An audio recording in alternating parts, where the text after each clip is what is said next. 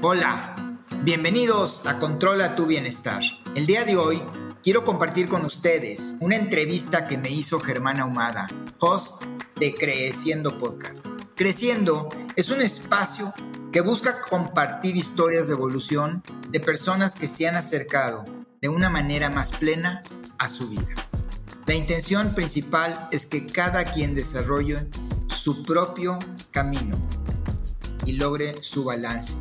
En esta plática, Germán y yo pudimos compartir nuestros antecedentes empresariales y cómo la vida nos llevó a descubrir nuevas opciones donde pudimos desarrollar nuestro potencial y nos sentimos mucho más productivos. Así que no dejen de escuchar Creciendo con nuestro anfitrión Germán Ahumado. Bienvenidos a Creciendo Podcast. El día de hoy tenemos como invitado a Moisés Sandler. Moisés Sandler fue director en varias empresas, consejero de bancos, de centros médicos universitarios y de investigación. Como la mayoría de los adultos actuales, fue diagnosticado con alto colesterol y diabetes. Sufría de osteoartritis y cáncer. Después de muchos años de cirugías y medicamentos, decidió buscar otras alternativas y encontró que en los centros médicos más avanzados del mundo estaban abriendo departamentos de medicina funcional, siguiendo los protocolos de la clínica Cleveland para erradicar enfermedades crónicas. A los tres meses, la mejoría fue increíble y decidió estudiar convirtiéndose en health coach funcional para ayudar a personas de 50 y más en manejo de diabetes, control de peso e incremento de energía. Moshe, bienvenido a Creciendo. ¿Cómo estás? Muchas gracias, Germán. Gracias. Un saludo a ti y a todos tus radioescuchas. Es un gusto tenerte aquí. Eh, Moshe, platícanos de esa experiencia. O sea, cuando tuviste cáncer, seguramente estabas buscando diferentes alternativas. ¿no? Eh, ¿qué, ¿Qué fue lo que pasó en el momento y que decidiste eh, buscar otras, otras alternativas? Mira, la ventaja de haber trabajado cerca de 20 años en centros médicos de investigación principalmente, como que ya eres más consciente de lo que está funcionando y lo que no está funcionando. Y cuando me detectan el cáncer, yo ya sabía lo que no quería. Y no quería pasar por ese proceso tan largo de quimioterapias, radiaciones, bajan tu calidad de vida. ¿Dónde te detectaron el cáncer? Eh, fue cáncer de próstata en la etapa ya más fuerte. Etapa 3, ¿no? 4-4. 4-4. Y obvio que los doctores te asustan, empieza todo esto, tú te asustas. Eh, uno como director general de una empresa, que en ese momento era CEO de una empresa de tamaño mediano, ya tenía que estar planeando mi sucesión, mi familia, mis hijos, quién se iba a encargar de tomar mis decisiones médicas si yo no estaba consciente. Y lo que fuimos viendo en el camino es que sí, hay muchas partes de la medicina alópata que son muy buenas, pero que hay algunos tratamientos, sobre todo en Estados Unidos, que es donde mucha gente recurrimos rápidamente, tenemos que cuestionarnos mucho qué hacer y qué no hacer. Y yo lo que quería era, no, yo tenía en testamento médico que tuve la oportunidad de hacer, calidad de vida, que lo que me fuese a quedar fuera calidad de vida y la, el menor dolor posible. Soy muy collón. ¿Qué edad tenías? 62 años de edad, 61 años. Cuando me lo diagnosticaron, 61 años de edad. ¿Hoy qué edad tienes? Ahorita estoy por cumplir 66. Ok, entonces pues relativamente hace poco tiempo, tampoco es. hace mucho tiempo. Sí, no es hace mucho. Y esto transforma, podrías decir que este fue un momento que transformó tu vida, que fue un parteaguas en tu vida? Mira, definitivamente, eh, los que hemos sido empresarios, que le dedicamos 16, 18, a veces hasta 20 horas en un día a tengo este proyecto y luego tengo que viajar a no sé dónde porque necesito ir a ver este proveedor y no puedo resolver mis cosas. Como que estás en un desequilibrio total en cuanto a tus relaciones, tu familia directa, tu esposa, y todo lo que está alrededor de ti. Hay muchas otras cosas que manejan tu, tu vida, tu agenda. Yo me acuerdo el día que me iban a operar, y todo ese proceso, porque es desde que te sacan la biopsia hasta que finalmente llegas a la mesa de operación, son como seis semanas. Y me está cuestionando cuántas de mis actividades que hice por durante 35 años de empresario pude haberlas delegado o simplemente haber dicho, no las voy a hacer. Y ahí es un choque duro, te pegas contra una piedra y dices, caray, ¿cómo perdí tiempo haciendo cosas? ¿Y cómo me perdí de cosas que fueron importantes en mi vida? De esto, o sea, yo creo que hay varias cosas que te impactan, ¿no? Los, los hábitos alimenticios, la parte del estrés, lo que dices, la, la, acumulación de presión y de estrés. Platícanos un poco de los hábitos que tenías. O sea, ya nos estás contando un poco de pues, el esfuerzo, la presión, el negocio y que eso pues, efectivamente te para tu salud te pega pero ¿qué otros hábitos tenías que te afectaban? Mira, era, era el cúmulo de muchas cosas, pero era muy fácil. Primero, en algún lado aprendí o leí que tenías que hacer ejercicio, pero como toda la gente que nos gustan los extremos, dice, ah, bueno, pues hacer media hora de ejercicio es buena, entonces me imagino que hacer mucho ejercicio es mucho más bueno. Entonces me dediqué a correr maratones y después a triatlones hasta que me fregué las rodillas, ya no podía correr, pero bueno, dije, bueno, puedo nadar porque ahí mis rodillas me van a dejar, pero entonces en lugar de nadar media hora, pues, entrenaba con un equipo de natación de másters hasta hora y media. De ahí me iba a mi oficina, pero yo tenía que ser el primero en llegar. Entonces me gustaría llegar entre 8, 8 y media de la mañana a estar en mi oficina. Y era el último en salir. Y si comía, eran en 15 o 20 minutos. Iba a mi casa, porque iba a comer, entre comillas, con mis hijos no estaba presente, no estaba en la mesa con ellos. Y regresé a la oficina y yo llegaba a las nueve de la noche. Entonces eran seis o siete días a la semana de muchas horas de trabajo. Más aparte, si decides, bueno, ¿en qué consejo? Bueno, me invitan al consejo del banco, pues, tengo que estar, ¿no? Tengo que estar en la jugada para, si necesito un préstamo, necesito saber a quién llamarle. Luego te invitaban a mí, me invitaron al consejo, empecé con el de Tech Salud, que fue el primer centro médico de educación en el que estuve, dije, bueno, pues voy a ayudar a formar los médicos del futuro. Pero todo eso, ¿a quién le que estás quitando tiempo? A ti. Simplemente tienes junta consejo a las 11. Me acuerdo, el celular me vino a encadenar a que en el camino a la junta todavía llevaba juntas por teléfono con mi gente. Cancelaba vacaciones, no podía hacer vacaciones porque pues, estaba el proyecto, estaba la inauguración, estaba la junta de consejo. Nunca se me va a olvidar cuando falleció mi suegra, me estaba yo subiendo a un avión para ir a junta de consejo del banco y ya dentro del avión me llegó la llamada y digo, ¿voy o no voy? Estuve, yo creo que pasó por mi mente no ir al funeral de mi suegra. No sé si eso demuestra la vida que yo llevaba. Te vuelves esclavo de tu trabajo, ¿no? Y de la circunstancia que vas haciendo alrededor de ella, sí. Y a esto le agregas que las comidas ya sabes, las juntas de consejo, pues oye, vamos a quedarnos a comer, que les vamos a platicar que un proyecto, exceso de vino, exceso de alcohol, comes mal porque no tienes control de lo que te están sirviendo, o simplemente andaba yo de viaje en, yo tenía por mi trabajo que ir un par de veces al año a Italia, en la noche quería ir a cenar y los mejores vinos y las mejores comidas, las mejores comidas desde el punto de vista gastronómico, no significaban las mejores para tu cuerpo. Entonces, todo este cúmulo de cosas que hacías te van afectando hasta que eh, llega un momento donde tu cuerpo va a reventar de una manera. Ahora, hablando de la medicina funcional, explícanos qué es la medicina funcional, la, que la gente pueda, pueda entender qué es la medicina funcional. Sí, y más que todo porque hay este mito de que si es medicina alternativa, como que queremos descalificar todo lo que es alternativa.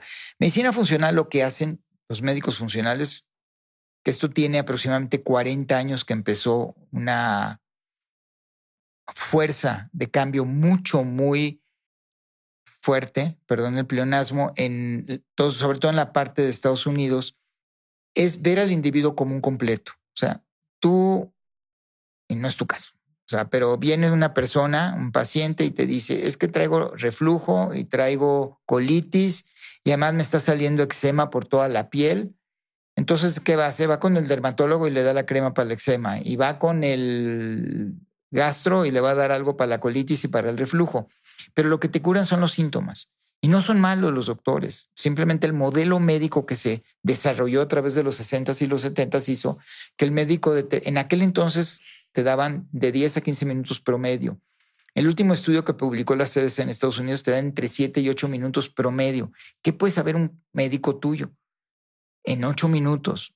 Tú le vas a decir los síntomas, te va a encuadrar en un cuadro de enfermedad y te va a dar las pastillas para que te sientas mejor, pero va a curar el síntoma, no lo que te causó esa enfermedad. En el caso del médico funcional, lo que hacemos, en, porque para empezar es un equipo, es sacar toda tu historia desde que naciste y a veces desde qué tipo de salud tuvieron tus papás en su vida.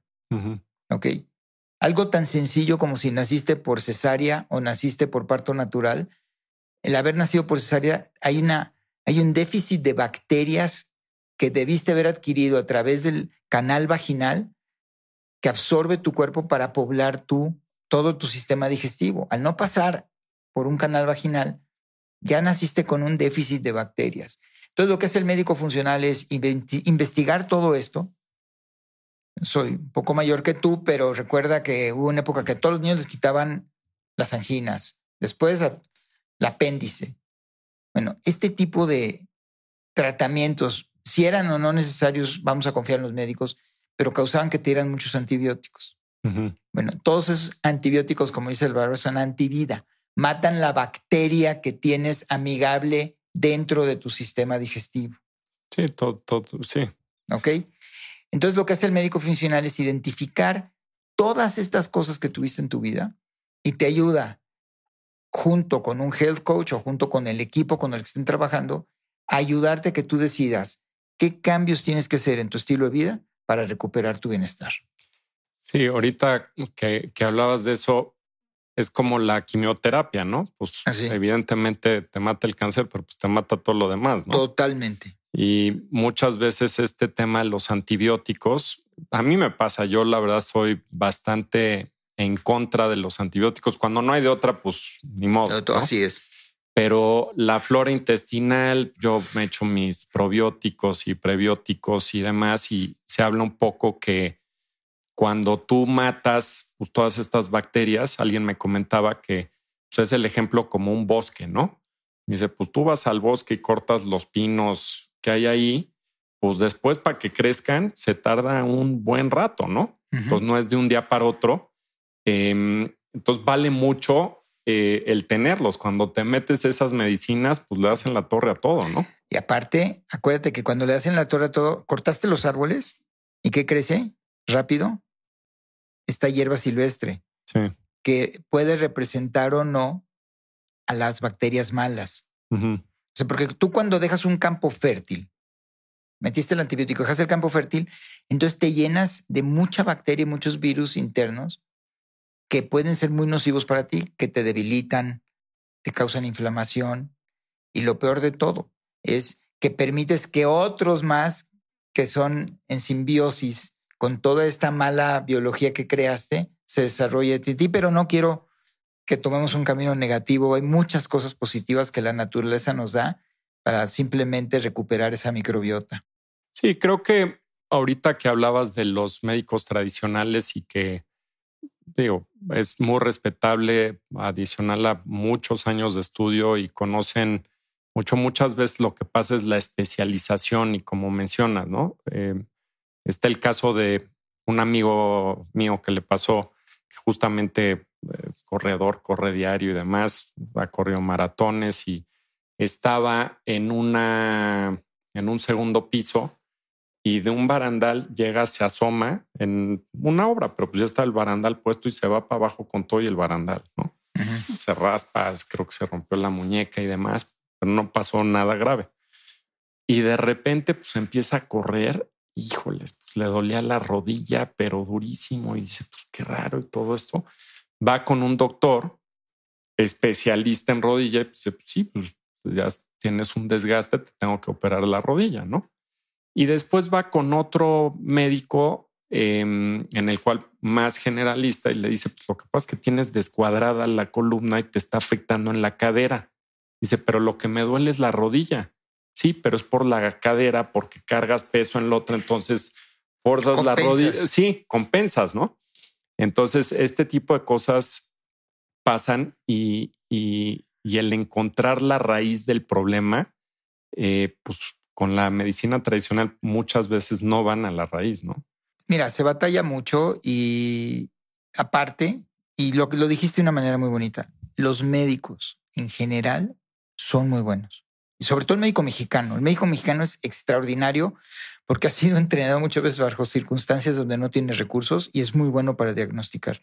El problema es el modelo económico bajo el que trabajan hoy. Si tienen que pagar una enfermera o dos, más una secretaria, una renta cara en un centro médico para estar accesible a los pacientes, pues sus primeros 30, 40 pacientes a lo mejor pagan sus gastos fijos y todavía no saca para él en lo personal. Ese es número uno. Pero número dos, lamentablemente no paga al médico muchas veces ir y capacitarse, actualizarse.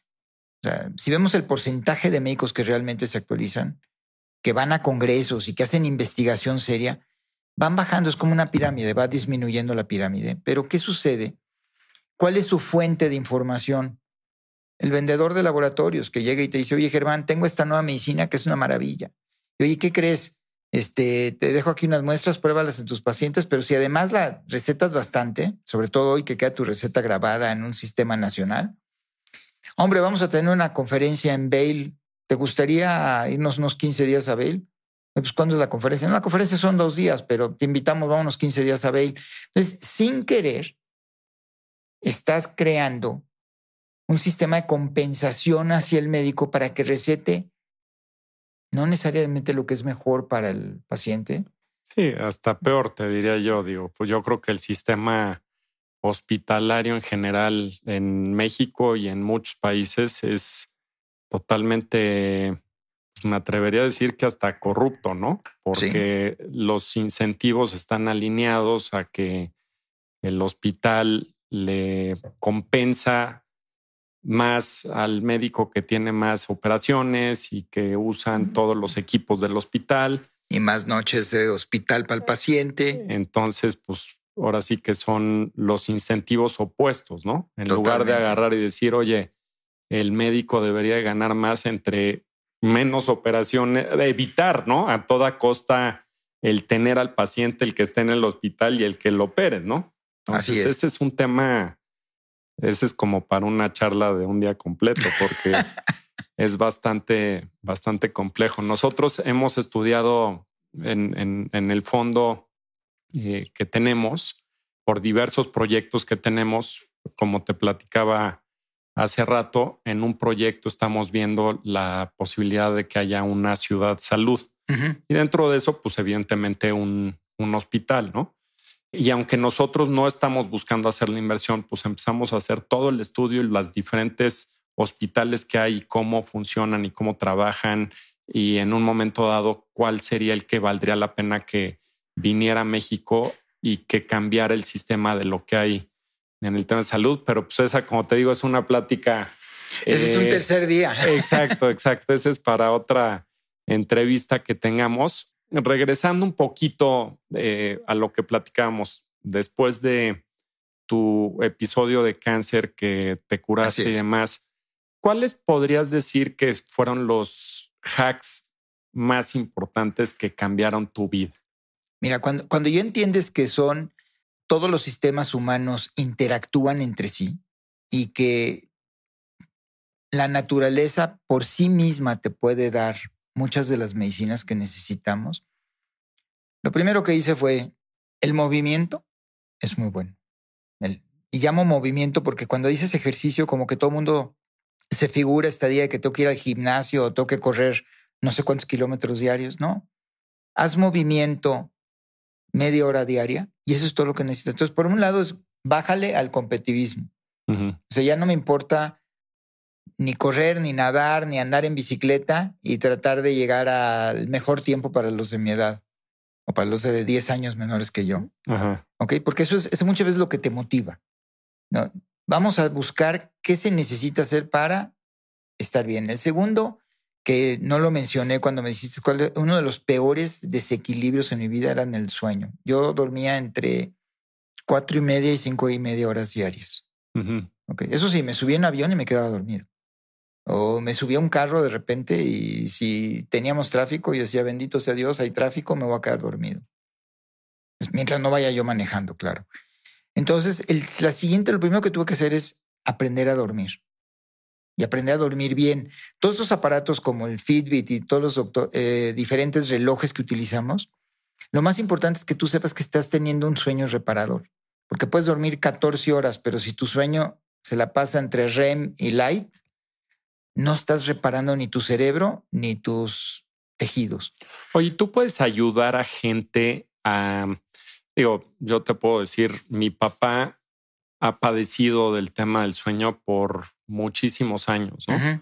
Creo que mucho está relacionado por temas de, de estrés, ¿no? Porque muchas veces, ya sea, salimos de vacaciones y literalmente te puedo decir que en varios hoteles ha comprado el colchón del hotel. Sí. Pero se ha llevado el del cuarto, ¿no? Porque antes averiguaba cuál era la marca del, del colchón y demás y compraba y dice, no, no es lo mismo. Entonces ya ha pasado que llega al hotel y le dice al del hotel, oiga, me quiero llevar el colchón. Ah, pues sí, tenemos, ya sabes, el típico de Four Seasons o el Heavenly Bed o, o demás y, le dicen, sí, lo tenemos para... No, no, no, el del cuarto, ese me quiero llevar. Y ha comprado eh, estos colchones y después llega a su casa, tiene el colchón y dice, híjoles, pues no, no, no, no jaló el colchón. Y dice, pues no era el colchón, era la vacación, ¿no? este, era la vacación, no era el que estás haciendo X cosa, pero él hoy por hoy, pues toma algunas este, medicinas que lo ayudan a dormir, es, hasta de broma dice, ¿no? Oye, ¿son adictivas? Dice, no, no, yo me las llevo tomando 20 años y no tengo ningún problema. Y el día que no me las tomo no duermo. Sí, sí, sí, De hecho, descontinuaron una de esas medicinas y estaba, bueno, creo que se enteró que en Monterrey vendían unas y compró una dotación impresionante. Tú puedes ayudar a alguien así en el proceso para uno, ir quitando la medicina poco a poco y sustituir con algunas recomendaciones al respecto? Si esa persona quiere mejorarse, sí. Porque eh, yo soy de la libre creencia que cada uno de nosotros somos responsables y capaces de controlar nuestro bienestar. Y son cinco las intervenciones en las que realmente nosotros trabajamos para poder unificar todos estos sistemas. Ya hablamos del movimiento, nutrición no te tengo que explicar, el tercero es el sueño, el cuarto es el manejo del estrés, pero el quinto, que es el más importante y siempre lo dejo hasta el final, es el crear estas relaciones sociales que te ayuden a ti a buscar tu bienestar. Alguien con el que puedas realmente platicar, con alguien que, tengas la confianza de decir, te voy a platicar esto, y primero que sea lo suficiente recatado para que no la publique más adelante, pero lo segundo es que no te juzguen. Muchas veces no le quieres platicar a tus amigos si tienes un grupo de fútbol, soccer, ¿no? Y se quedan al final tomarse un refresco y vas y les platicas, oigan, es que me está pasando esta, ay, no, y te agarran, y empiezan a bullear todos, como que te corta. Y, lo que se ha demostrado en las, especialmente en los, las áreas donde hay más longevos, es que tienen un extraordinario grupo, círculo social de apoyo. Sí, Digo, yo creo que también las cosas han cambiado mucho de la pandemia para acá en términos de introspección, ¿no? Eh, todos pasamos un largo periodo de tiempo con tiempo para pensar, para meditar, para ver qué es lo que estás haciendo y muchos cambiamos nuestros hábitos para bien o para mal, ¿no? Porque pues había el cuate que estaba en su casa y pues tiene el refrigerador al lado y entonces este abrir, se la pasa comiendo todo el día, o la botella de, vino, ¿no? Em, conocí a una persona que es embotellador em, y, dice, pues nosotros dominamos de vidrio, ¿no? O sea, el tema de vidrio, este, dominamos de bebidas alcohólicas el 60% del mercado global, ¿no? Y este, y nos está platicando que durante la pandemia subieron las ventas brutalmente del, alcohol. Entonces yo creo que para bien o para mal nos, nos trajo una introspección y algo que sí he visto hoy es que por lo menos con la gente que yo convivo, sí la gente está buscando estar mejor, ¿no? Em, digo, a lo mejor no todo el mundo efectivamente, pero estar mejor en la parte de salud, en parte de las rutinas, el tener más quality time, ¿no? Inclusive la parte del trabajo, pues antes era, como dices tú, ¿no? Y pues el que llega primero y el que se va al último. Hoy por hoy los millennials, particularmente, pues ya es la flexibilidad que puedan tener. Eh, ya no es como hace muchos años que pues vas a un trabajo y el que gane un poquito más el título que tienes o si tienes corner office y algunas prestaciones, hoy importa más la comunidad, la flexibilidad, el si el lugar donde estás pues, te, tiene otras alternativas que pues, tengas acceso a gimnasio. Es más, hasta el que haya manzanas y barritas en la oficina, ¿no? Seguro. Em, entonces yo sí estoy viendo como que hay un cambio de lo que busca la gente y esto relacionado con lo que estabas comentando de las relaciones, ¿no? De la gente.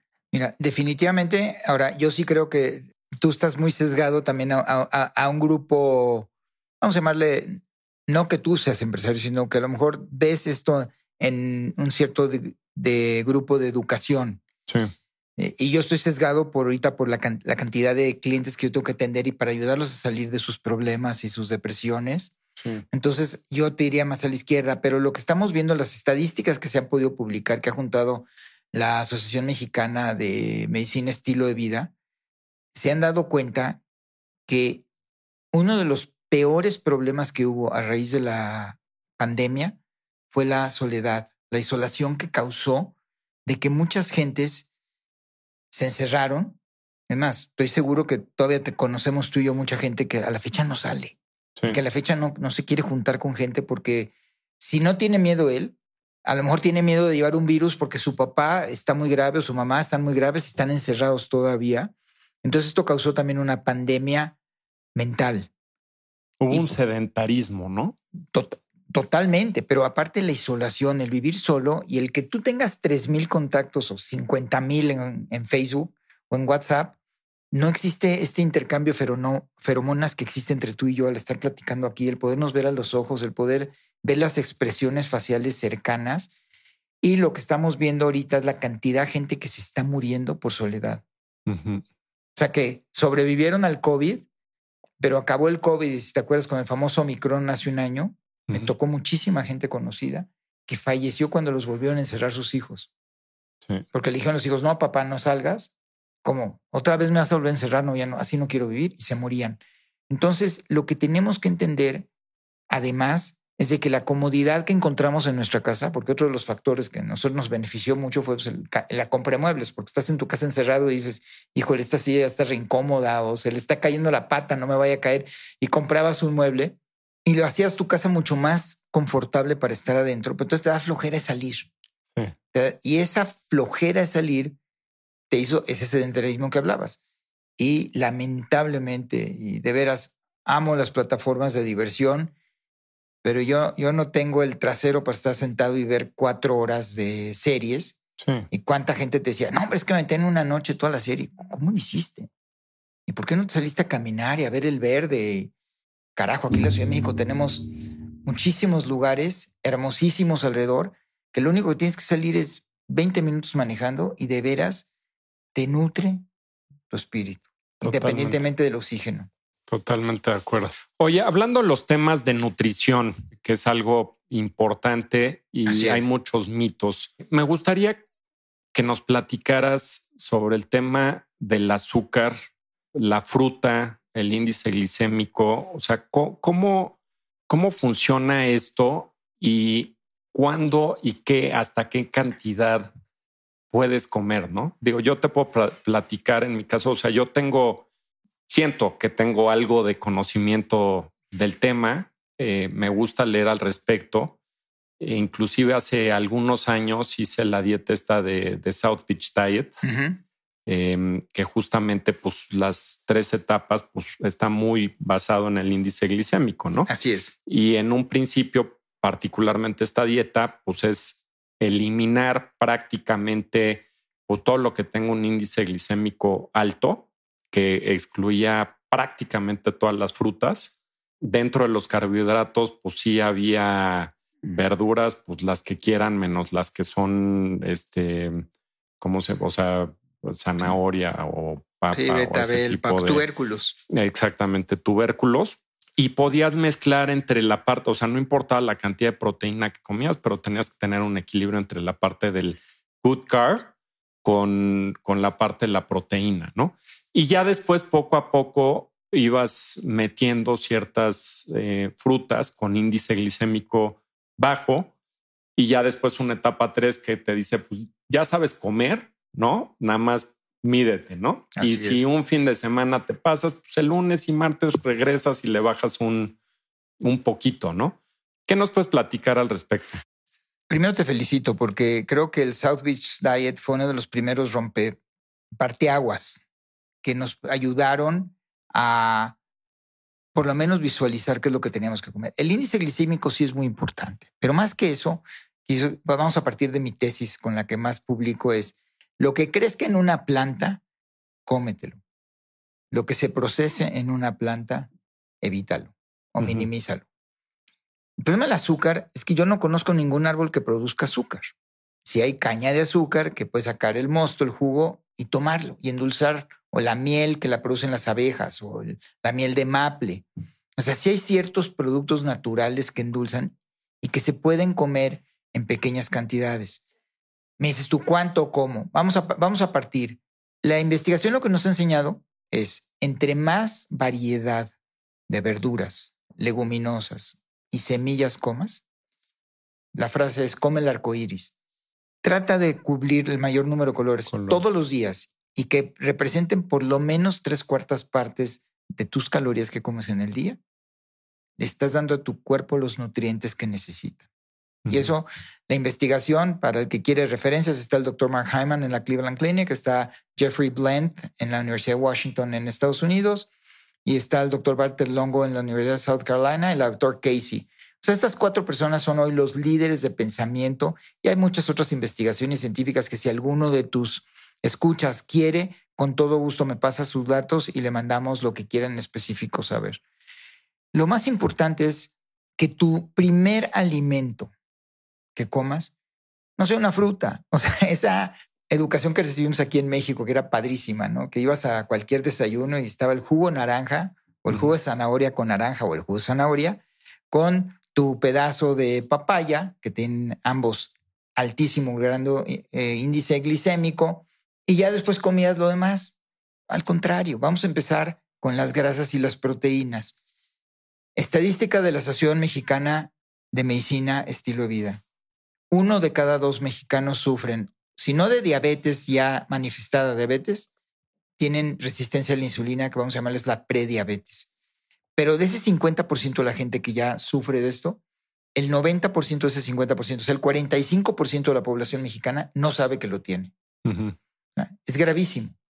Es gravísimo porque la diabetes a la larga te va causando otras enfermedades crónicas. Y la resistencia a la insulina hace que tu páncreas produzca mucho más insulina y sea la base de la mayoría de las enfermedades crónicas que hoy sufre el pueblo mexicano. Que a fin de cuentas, la producción de insulina es lo que hace en nuestro cuerpo que almacenemos grasas, ¿correcto? E, ese es el producto lateral. La insulina es una hormona. Para bajar el azúcar, obviamente.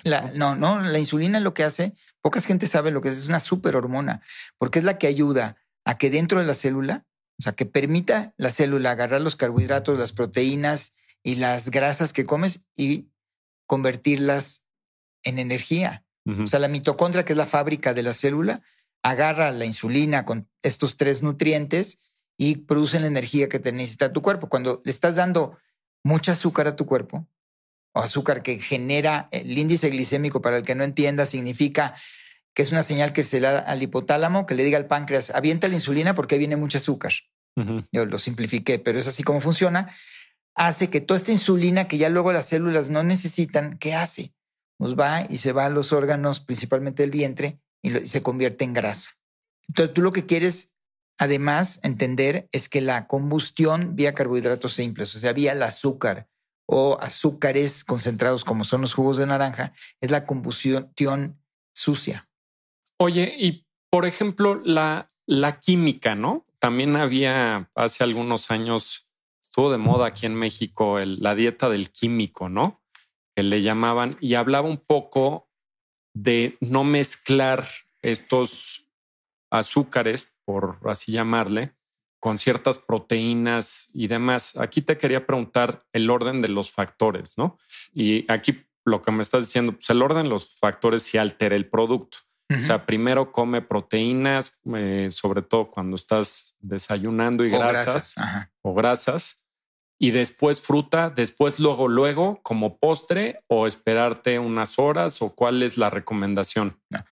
Todos estos libros que han existido de las dietas de no, que no comas proteínas con eh, vegetales al mismo tiempo porque te producen gases. No hay investigación científica seria que diga que sí debe ser. Lo que sí hay investigación es de la reacción de la insulina en tu cuerpo. Eso ahí es un examen que te lo haces en laboratorio. Entonces, lo que se recomienda hacer, voy a hablar yo como diabético, y tú me invitas a tu casa y pusiste un bowl de cerezas con fresas y frutos de un índice glicémico bastante bajo. Aún así, si va a ser la primera parte de la comida, me invitaste a desayunar, yo te voy a pedir un hackeo. Te voy a decir, oye Germán, regálame tantita, media cucharita de aceite de oliva. Entonces me tomo esa media cucharita de aceite de oliva e inmediatamente después puedo comer ya esta fruta. O sea, los cinco minutos, seis minutos. Igual, uno de los mejores hackeos que hay y que yo les recomiendo a todos mis pacientes que tienen resistencia a la insulina es siempre ten a la mano lo que yo llamo el kit de emergencia. Porque te va a suceder que vas en avión y se retrasa el avión y no hay en el aeropuerto nada que comprar. Lleva contigo una bolsita de almendras o de nueces sin sal y que no tengan ninguna de estas grasas malas adheridas. Y eso tiene un índice glicémico muy bajo te llenan porque tienen mucha fruta, eh, mucha fibra y además tienen zinc para el cerebro. Yo, por ejemplo, en las mañanas eh, me despierto, hago ejercicio. Mucha gente hace ejercicio en ayunas, yo no puedo. O sea, literal no me da la energía, ¿no? Ok. Em, me tomo, me tomo un café y después me tomo un shake que, que tiene, o sea, me vas a regañar, ¿no? Porque tiene todo lo que seguramente dices el boost de azúcar, ¿no? Porque es fruta y le pongo granola y le pongo tantita avena y le pongo este leche de almendra, eh, agua, tanto hielo, me tomo eso y eso, digo, por un lado, a lo mejor sube el azúcar, pero también en mi mente por lo menos está que digo, bueno, pues estoy haciendo ejercicio aeróbico, pues también son las primeras calorías que quemas, ¿no? Este, entonces que no me afecta tanto. Y después me baño y demás, y después desayuno huevos revueltos con, con nopal, eh, frijoles y tantán, ¿no? Y ya de ahí me voy a, a trabajar. ¿Qué cambiarías al respecto? Primero, este, tengo que clarificar algo. Yo ya regañé a mis hijos lo suficiente cuando fueron niños. Yo ya no regaño a nadie. Segundo, la verdad es que haces, haces un hackeo que es extraordinariamente bueno. Si tú acabando cada comida, que es cuando tu índice glicémico está más alto, no importa que ni valí que, que, hayas empezado, acabaste una comida, tu índice glicémico va a estar alto y vas tu cuerpo va a estar de insulina. Si tú agarras y te vas a caminar 10 minutos, esto lo publicó la doctora Casey hace un año y el doctor Walter Longo lo, ratificó, evitas que esa insulina se acumule como grasa porque empieza a quemar todas esas azúcares que tienes recién consumidas. Tu cuerpo, entonces el hecho de irte a correr después de haberte tomado ese licuado, lo estás haciendo muy bien. ¿Qué cambiaría? Yo nomás, yo trataría de primero ver qué frutas son las que usas, para buscar aquellas de índice glicémico, pero que te den un alto porcentaje de carbohidrato complejo. Y lo único que le haría es agrégale alguna grasa buena. Para que, te, por ejemplo, puedes aceite de coco. aceite de coco o puedes MCT, que ahorita te lo venden hasta en polvo. Eh, eh, para gente que no entienda, son triglicéridos de cadena media, la, que, además es alimento para el cerebro. Nueces, eh, semilla de calabaza, semilla de girasol, que tienen nutrientes muy específicos, muy buenos. Y lo único que quería es tratar de que cada día sea diferente. Ok, buen tip. ¿no? Estoy, estoy teniendo una, una consulta gratis aquí. Eh, otra pregunta. Las, eh, las proteínas y las grasas. Em, ahí, hoy por hoy, ¿no? Está de moda con diferentes nombres y demás, pero el paleo diet, el keto diet, este, el keto, pues es una nueva versión de lo que era Atkins, ¿no? O cuál podría ser el, el cambio fundamental de lo que era. Y que mucha gente dice, bueno, ahora sí que yo digo lo que a la gente le funcione, ¿no? Pero cuál es, eh, en base a eso, cómo, cómo, cuáles son las recomendaciones que podría hacer? Te vuelvo a decir, de, de mis experiencias, yo anteriormente eh, comía mucha, mucha proteína animal. Sigo comiendo bastante, le, le, bajé mucho a la carne roja. Me encanta un steak, pero y, una vez a la semana me lo echo. Seguro. Pero, pero ya trato mucho de pescado, pollo y, demás. Y eso particularmente porque hace algunos años tuve un tema del, del hígado. Eh, bueno, resultó que era del hígado, ¿no? Y era un poco el tema del procesamiento de las purinas y me generaba que, que los ácidos en general del cuerpo se me elevaran, ¿no? Eh, desde si hacía ejercicio el ácido láctico y luego también el ácido úrico por comidas y eso.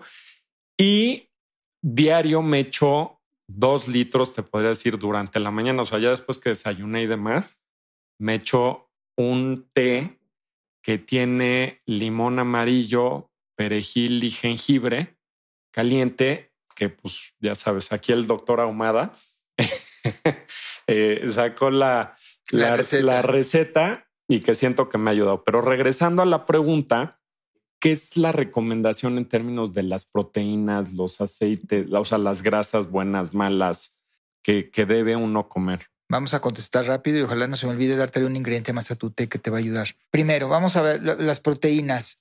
Como dije hace rato, la proteína no debe ser más del 25% de tu plato. No hay dos cuerpos iguales.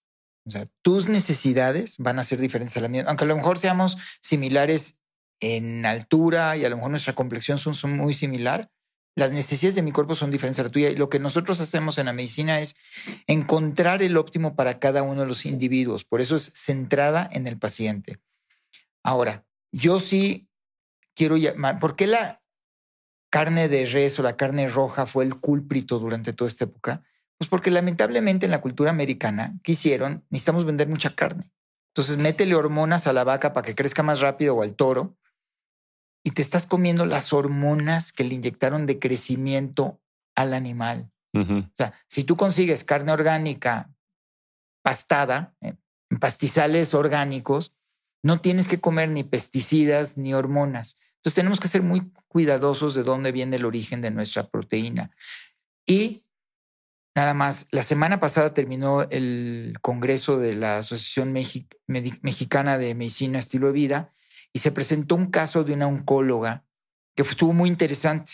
La menciona la doctora Marcela Sandoval Garza, extraordinaria doctora, y presentó un estudio donde 30 pacientes de cáncer redujeron su consumo después de que ya estaban en remisión. O sea, 30 pacientes ya curados de cáncer en remisión todos aquellos que redujeron su consumo de proteína animal al 5% jamás volvieron a tener recurrencia. Y el grupo de control que estuvo comiendo 20% de proteína animal, de sus calorías de proteína animal, tuvieron recurrencia de cáncer.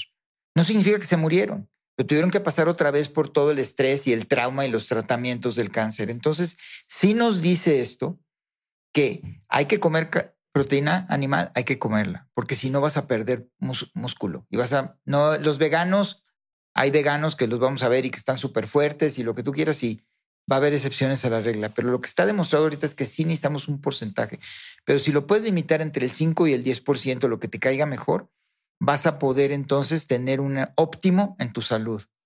Volviendo a las grasas, hay muchos mitos de la grasa que la gente tiene miedo. Hay un libro que se llama del doctor Mike Hyman, Come grasa de adelgaza. O sea, yo lo sé. fue una manera de combatir mi diabetes. Pero ¿qué grasas son buenas? Hablamos hace un rato, las nueces, el aguacate. O sea, cómete medio aguacate en cada comida. Eso que dijiste, los huevos con nopal, échale aguacate. y los frijoles son muy buenos, pero échale aguacate. ¿Por qué? Porque son grasas que además de que te ayudan en producir colágeno, que te ayudan, ayudan a tu cerebro. Tu cerebro se consume grasa. Eso que necesitas azúcar para el cerebro es mentira. Lo que hace el cerebro tiene estas mitocondrias que son capaces de convertir grasa en los azúcares que necesita para funcionar mejor. El aceite de oliva es buenísimo, en frío. Si cocinas con aceite de oliva a temperaturas altas, produce muchos omega 6 que son eh, inflamatorios. ¿Qué aceite para cocinar? Aceite de aguacate, aceite de ajonjolí y aceite de coco. Me vas a decir, ¿el de ajonjolí y el de coco tienen sabor? Sí. Entonces yo uso, y ahorita comparto dos ideas rápidas. El aceite de aguacate no deja sabor, es sumamente sano y úsalo libremente. El de oliva en las ensaladas en frío, úsalo libremente. Pero si necesitas, por ejemplo, probióticos, una de las mejores fuentes de probióticos que tenemos los mexicanos son dos alimentos, el plátano macho y el camote. Fríelos en aceite de coco y échales mantequilla de almendra encima. Te estoy dando un postre delicioso. O sea, mantequilla de almendra no es cajeta, no, no es cajeta, pero sabe muy rica. Y ya estás teniendo oportunidad no solo de tener tu postre, sino además estás alimentando con probióticos tu microbiota. Ahora, de las harinas, ¿qué nos puedes decir? evidentemente, todas las, las em, el, procesamiento que existe hoy por hoy y que le quitan la fibra y demás, y que eso viene, pues yo creo que desde los años 80, 90, que pues para que se pudiera cocinar en el horno de microondas más rápido, em, le quitan todo esto y es algo que ya se quedó, ¿no? Eh, y creo que digo, no sé si la mayoría o mucha gente sabe que pues, pasa esto con el típico pan que nos dan en los restaurantes, que no es lo mismo, por ejemplo, en Europa, ¿no? Que en Europa, pues como que está más el pan hecho de la masa madre, ¿no? Así es. Eh, ¿Qué me puedes decir del, particularmente de la masa? Si comes pan de masa madre, eh, ¿es bueno, es malo o no es tan malo? ¿Qué podrías decir al respecto? Aquí lo que tiene que, es muy importante saber el origen. Todos los carbohidratos en pequeñas cantidades, me vas a decir el camote es carbohidrato, sí, sí es carbohidrato, pero te puedes comer un camote al día y no va a pasar, o, medio gran camote, porque hay de tamaños de camotes. Ya parece el buracuí. Pero en el caso de las harinas, hay muchas harinas que están hoy hechas de productos naturales y que no tienen ese proceso industrializado. El problema de harina comercial blanca con la que hacen los panes de caja y los panes en la mayoría de las panaderías hoy, fue origen, sobre todo en México, acuérdate, hubo un control de precios muy fuertes durante los ochentas y tenías que salir el bolillo a peso. Y para que saliera a peso, pues le tenían que echar aire, inflarlo y agua y a ver cómo le hacían para que el... Yo me acuerdo los bolillos que yo comía de niño cuando venía de visita a la Ciudad de México, nunca he vuelto a comer otro pan de esos similares, más que cuando andas por lugares como en Europa o en Israel, que es un lugar donde se usan mucho las harinas integrales. Entonces lo que se recomienda hacer es comer las harinas naturales y hoy han surgido una serie de harinas disponibles en todos los supermercados. Harina de almendra, hay harina de coco, hay harina de yuca, harina de cazaba, que son tubérculos que nosotros no conocemos, que además tienen un índice glicémico muy bajo y que te permiten tener panes que te van a quitar esa sensación de comer pan. Yo en especial recomiendo mucho un pan de semillas, que se hace con, chía, con linaza, con pepita de calabaza, y sabe delicioso. Una rebanada te llena más que cuatro rebanadas de pan de caja. Muy buenos tips. Oye, del, del, del, tema, digo, ya vimos la, del último tema de la nutrición, el ayuno. Muchas veces, digo, depende quién lo diga, ¿no? Eh, te dicen, oye, pues lo primero que tienes que hacer cuando te despiertes es comer algo o eh, procura estar comiendo cada tres horas, come poquito, pero haz cinco comidas al día. Em, yo he escuchado que tú dices que el ayuno es súper importante. Platícanos al respecto. Mira, lo que eh, la Y aquí tengo que, tengo que citar, hay dos investigadores. Uno es el doctor Walter Longo, que es el papá del ayuno intermitente y el papá de la simulación de los ayunos. Él es el que más ha escrito y es el que más se le reconoce. Está en la Universidad de Southern California, en San Diego, y eh, donde está el instituto de longevidad más importante ahorita de Estados Unidos. Lo que él ha demostrado es que tú te vas a todas estas áreas. ¿Has oído hablar de las zonas azules? No. De Dan Buettner. Dan Buettner fue un reportero que hizo una investigación, encontró cinco ciudades a nivel mundial en donde tiene el mayor número de porcentajes centenarios y el mayor número absoluto de centenarios que sobreviven. Pero esto no fue ahorita, fue hace 30 años, cuando no se conocía tanto lo que ve ahorita. Y lo que él encontró es que la gente era muy respetuosa de sus horarios de alimentación. O sea, se levantaban en la mañana, comían lo que les daba el campo, el jitomate, el pepino, el pimiento, a lo mejor el queso que podían ellos ahí fabricar ellos mismos. Se iban a trabajar todo el día al campo, porque casi todas estas ciudades son o en la costa o en el campo, y regresaban a las seis, siete de la noche, hacían su comida fuerte del día y volvían a ayunar hasta el día siguiente. ¿Cuál era la particularidad de estas cinco horas que son, te voy a decir, hay un lugar en Costa Rica, Okinawa, Sardinia en Italia, el otro creo que es Loma Linda en California y hay, un lugar en Grecia. No se desarrollaba Alzheimer en estos lugares. O sea, hoy al Alzheimer se le conoce como la diabetes 3. Nos guste o no nos guste, se le llama. ¿Por qué? Porque viene a raíz de un exceso de insulina en el cuerpo. Las incidencias de Alzheimer cada década están subiendo, a tal punto que se pronostica que en Estados Unidos para el año 2030 van a tener más de 85 millones de pacientes con Alzheimer. La población son 300 millones. Entonces, ¿qué encontraron? Es que si tú no dejas a tu cuerpo descansar entre comida y comida, vas a tener a todos tus sistemas funcionando constantemente y los vas agotando. Por el otro lado, si una de cada dos personas hoy sufren de algún tipo de desequilibrio en la insulina, por no decirles diabéticos o prediabéticos, el cuerpo tarda de cuatro a seis horas en limpiar la insulina de tu sistema. Entonces tú imagínate que estás comiendo cada tres horas. Le estás dando a tu cuerpo, en específico al páncreas, chamba, así, produce, produce, produce y avienta. Entonces, ¿cuál es el mejor ayuno? El mejor ayuno es el que mejor te vaya a hacer a ti. Tú lo vas a probar. Tú dices, oye, yo dejo, acabo de cenar a las ocho de la noche y no me despierto hasta las seis de la mañana y me voy a hacer ejercicio. Entonces, ¿puedo hacer 12 horas? Hoy lo que se ha demostrado en las personas que tratan de ayunar por lo menos 12 horas, que es dejar de cenar a las 8 o 9 de la noche y no volver a comer nada hasta las 8 o 9 de la mañana, tiene una menor incidencia tanto de resistencia a la insulina como de problemas de demencia. Ahora, yo como diabético, o sea, ¿qué hice? Lo primero que hice es entre una comida y otra, dejar de pasar seis horas. Ahora, ¿qué sucedió? Que empecé a probar diferentes horarios y yo encontré que en mi caso, tener ayunos de 18 horas, mi mente es mucho más clara, tengo mucho más energía.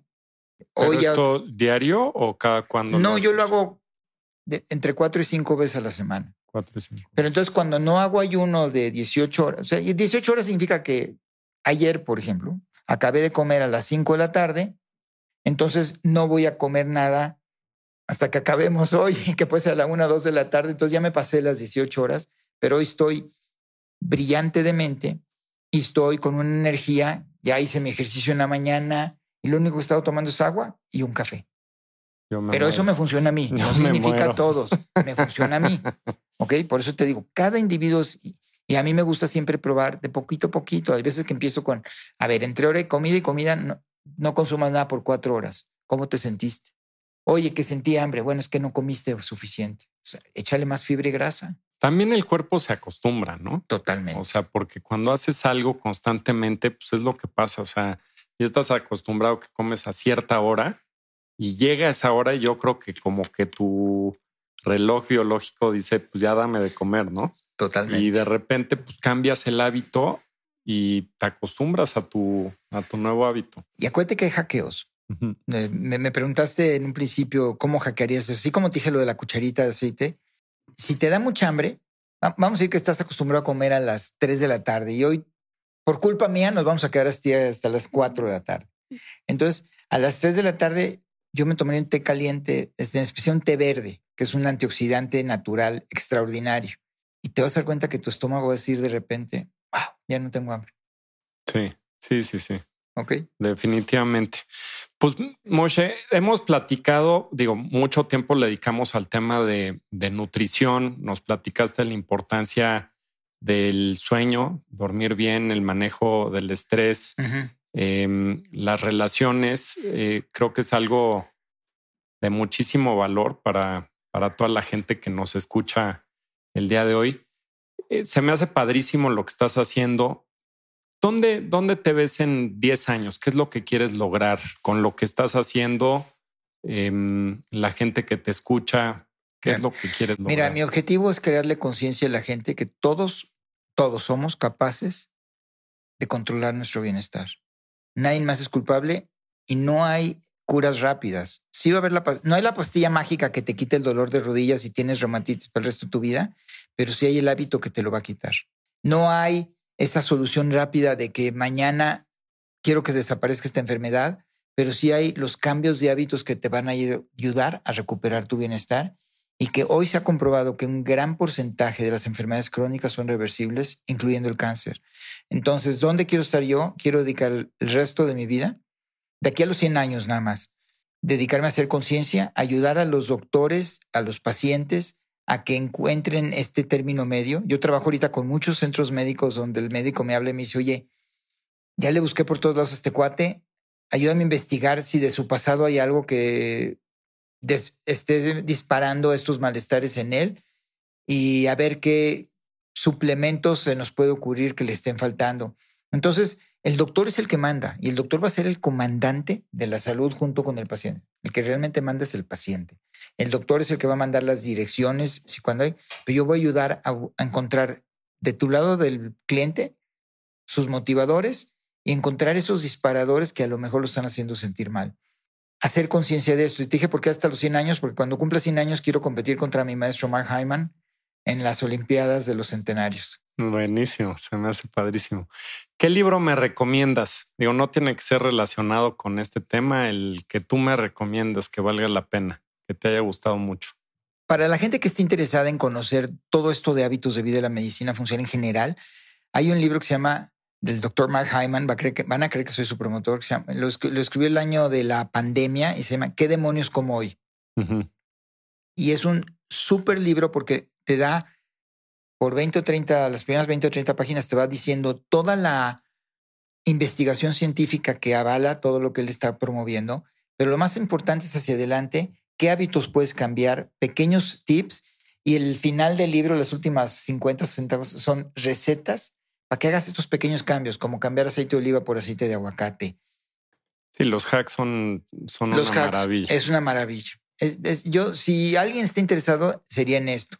Ahora, si ya quieres ir en específico, hay un intermitente del doctor Walter Longo. Si quieres saber medicina funcional, el doctor Jeffrey Bland. Si quieres saber cómo, por ejemplo, artículos sobre el cáncer de próstata, está Dean Ornish, Dean Ornish, que hizo, que él es cardiólogo y sin querer dio con cómo cambiar la expresión epigenética del cáncer en las personas. Pues te felicito, Moshe. Se me hace padrísimo lo que, lo que estás haciendo, tu historia y que estés ayudando a tanta gente. ¿Dónde te, dónde te puede encontrar la gente? Mi correo principal es info arroba hc de health coach, hc sandler, s a n d l r Mi canal de Instagram se llama hc sandler y búsquenlos eh, en todas las plataformas de podcast, Controla tu bienestar donde damos todos estos tips, hackeos y entrevistas inclusive con sobrevivientes de cáncer que han logrado derrotar a la enfermedad para siempre. Gracias, Germán, por esta plataforma que nos permite compartir todo esto contigo y con todo tu auditorio. Pues te agradezco muchísimo, Moishe. Eh, gracias por venir con nosotros. Eh, fue una, una plática muy ilustrativa y te agradezco mucho. No, gracias.